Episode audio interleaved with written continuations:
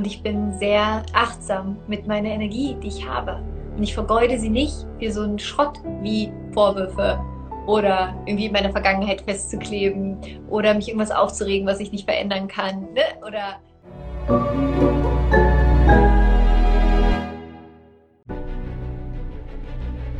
Willkommen bei dem Podcast von Die Köpfe der Genies.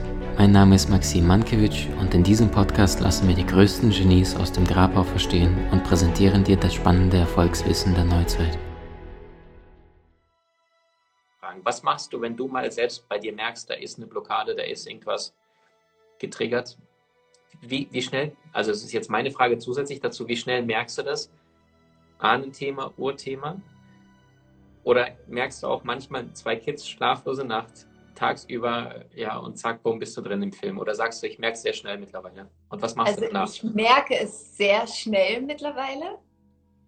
An guten Tagen bin ich dann auch schnell da drin, damit zu arbeiten. An nicht so guten Tagen brauche ich den ganzen Tag um. Ich weiß, ich bin voll im Trigger. Ich weiß, ich bin voll drin. Und ich krieg's nicht. Ich krieg's dann auch nicht hin, zu sagen, hey, alles Liebe, so, ich verarbeite das jetzt mit mir, sondern ich bin dann auch so, Mann. Danke also, für die Ehrlichkeit, ist nicht selbstverständlich. Na klar. Selbstverständlich, dass du wirklich sagst, hey Leute, passiert mir. Natürlich, das ist bei mir, also das ist ja auch, das wäre ja unmenschlich, glaube ich, wenn ich sage, nö, mich triggert gar nichts, sondern im Gegenteil, es gibt ganz viel, ähm, was, was, was, mich, was, was mich auch triggert. Ähm, und genau, also an guten Tagen, ich, ich nehme jetzt mal an guten Tagen, wo es dann schneller geht, wie, wie gehe ich damit um? Äh, an guten Tagen stelle ich fest, okay, das ist jetzt gerade was bei mir, ja, das ist, da, da kommt gerade bei mir was Altes hoch. Eigentlich das Außen ist gerade gar nicht das Problem, sondern es ist was in mir. Ähm, und was ich dann sage, ist, ich übernehme Verantwortung. Also das ist so ein bisschen mein, dann meine innere, äh, diese, diese innere Stimme, die es dann zu mir holt und sagt, okay, ich übernehme Verantwortung für dieses Gefühl. Es ist in mir, es ist nicht in dem anderen, das Gefühl ist in mir. Mhm. Ähm, und ich übernehme Verantwortung dafür.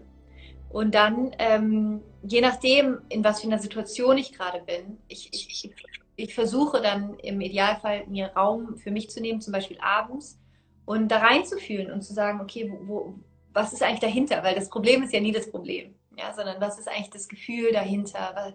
Was ist die Wut oder was ist, wo wurde ich nicht, habe ich mich nicht gesehen gefühlt oder übergangen gefühlt oder wo wurde ein Bedürfnis von mir übergangen?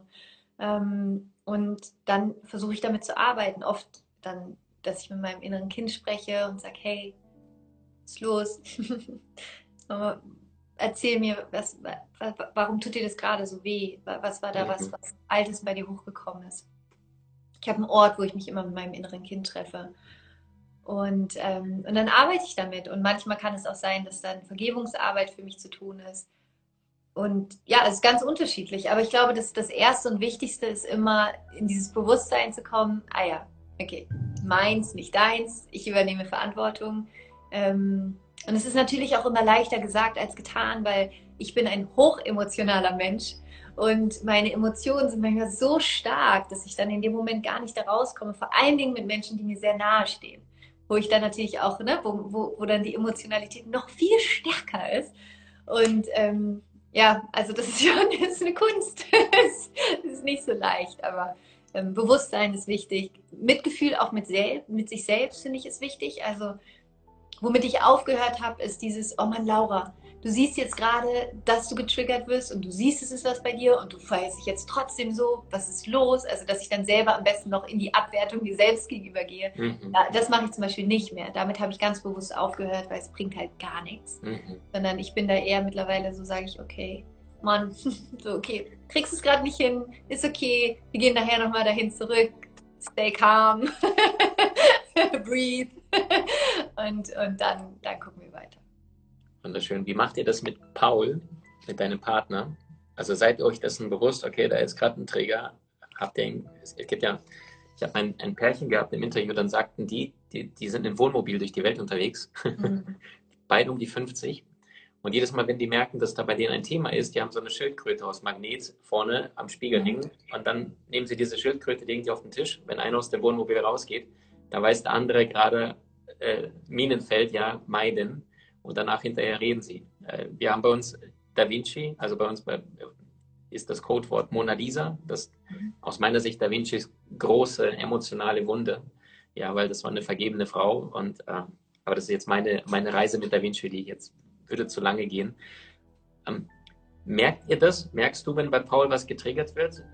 Spürt ihr beide das sofort? Ist manchmal der eine von euch beiden wach? Weil das hat so viele Männer, Frauen da draußen, die, die sagen, zerfleischen sich in Beziehung und dann zwei Tage später denken sie, warum eigentlich? Wir haben uns so wehgetan.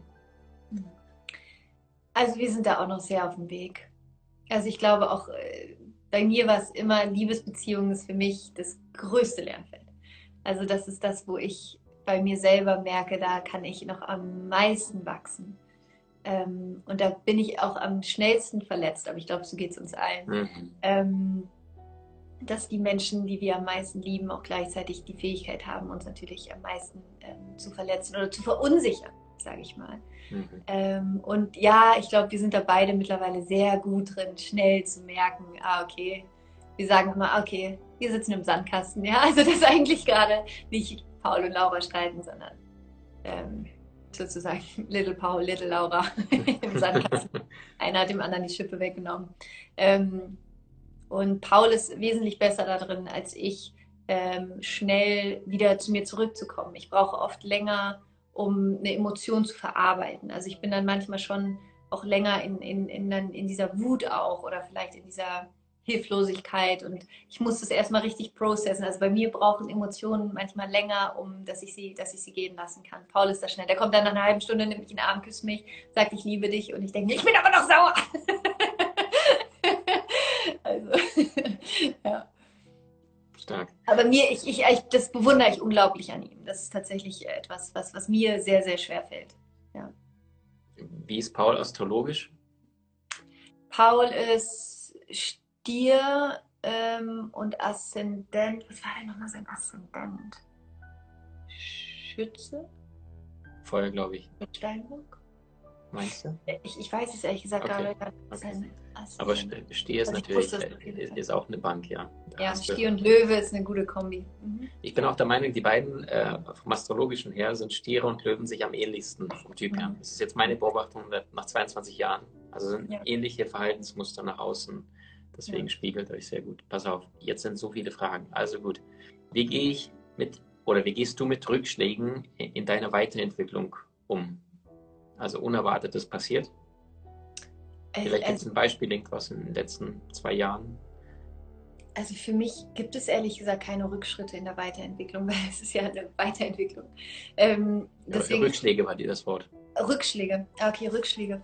Ähm, auch Rückschläge gibt es in dem Sinne nicht in, in meiner Weiterentwicklung oder generell, also weil ich glaube, dass ja alles, dass gerade die Dinge, wo ich in dem Moment denke, warum passiert das jetzt? Ja? Ähm, ich spätestens zwei Tage später erkennen kann, ah, deswegen. ja. Ähm, und dass ja genau diese Dinge, die in unserem Leben passieren, die wir jetzt als Rückschläge vielleicht gerade wahrnehmen, ähm, eigentlich riesige Chancen sind für uns, Seelenaspekte zu gebären, sage ich mal, oder ans, ans Licht heraustreten zu lassen, die nie hätten da sein können, wenn das nicht passiert wäre oder würde.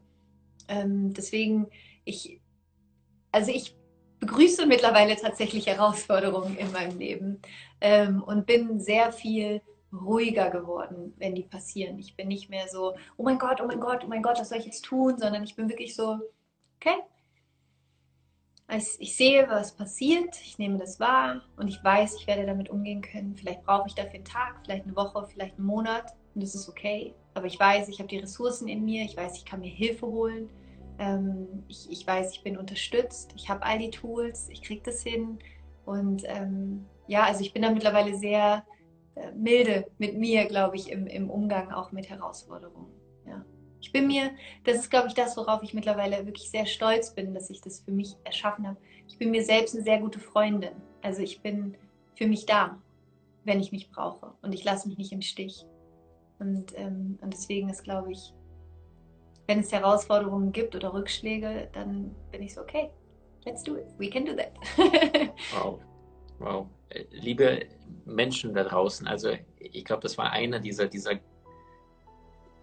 ja, Diamanten, die ganz beiläufig irgendwo äh, in einem faszinierenden Gespräch mit sind, aber ich glaube tatsächlich, äh, wie viele von euch sind beste Freunde von dir selber? Also ganz mhm. ehrlich, äh, in einem schweren Moment, äh, die, das Leben zeigt sich ja nicht in guten Zeiten, sondern in Zeiten der Veränderung oder die, die, die, wahre Größe eines Menschen. Und Laura beschreibt es ja sehr gut. Also ich weiß nicht, wann wir uns das erste Mal dabei Dr. Joe auf der Bank begegnet sind, aber es sind bestimmt schon sechs, sieben Jahre, ich weiß es gar nicht. Ist, ja, locker. Das war so schön. Ja.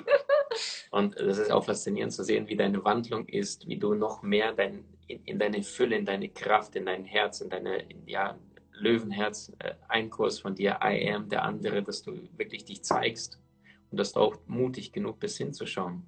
Viele ja. Menschen wollen ja gar nicht hinsehen.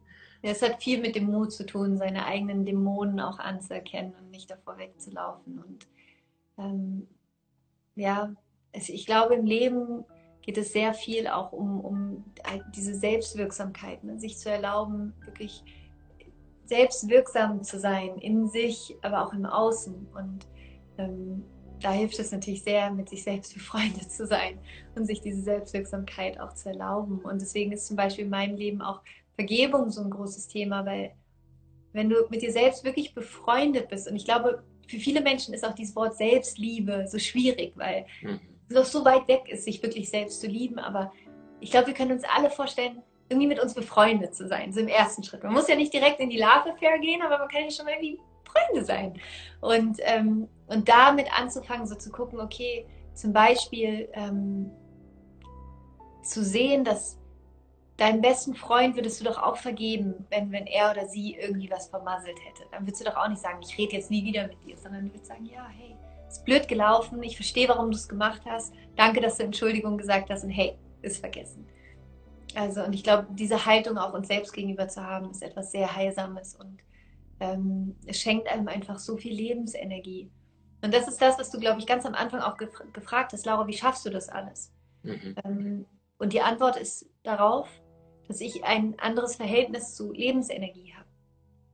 Ich erkenne den Wert von Lebensenergie und ich erkenne auch, ähm, was mir Energie zieht und ich bin sehr ähm, achtsam mit meiner Energie, die ich habe. Und ich vergeude sie nicht für so einen Schrott wie Vorwürfe oder ähm, irgendwie in meiner Vergangenheit festzukleben oder mich irgendwas aufzuregen, was ich nicht verändern kann ne? oder Gefühle wegzudrücken, die ich nicht fühlen möchte, weil das ist alles, das sind alles wie so äh, Energiestaubsauger, die dich leer machen. Und das geht weg, puff, ist weg, ist dann entweder in der Vergangenheit oder bei jemand anderem. Und ähm, ich bin mittlerweile sehr achtsam mit meiner Energie und gucke immer, okay, gibt mir das Energie oder nimmt mir das Energie? Und wenn es mir Energie nimmt, dann schaue ich so schnell wie möglich, wie kann ich das shiften für mich und kann, kann da wieder eher einen Energiekanal zu mir zurück auch draus machen. Ja. Mhm. Also hier wieder der nächste versteckte Diamant, Freunde, ja, die gnadenlose Ehrlichkeit auch. Ne? Ja. Die Wahrheit zu dir selbst zu sagen, was ist ein, ich weiß gar nicht, von, von Nietzsche, glaube ich, war das, ähm, die Formel meines Glücks, ein Ja, ein Nein, eine gerade Linie, ein Ziel. Mhm. Und auch diese Klarheit zu haben. Ne? Ja. Was gehört zu mir, was, was bin ich nicht auf dieser Erde. Ja. Du hast Menschen in deinem Umfeld, die dir besonders wichtig sind? So teile den Podcast mit ihnen und wenn du es möchtest, bewerte und abonniere diesen. Wenn du noch schneller deine Meisterschaft erlangen möchtest, so findest du über 20 außergewöhnliche Videokurse in unserer Genieakademie unter maximmankiewicz.com.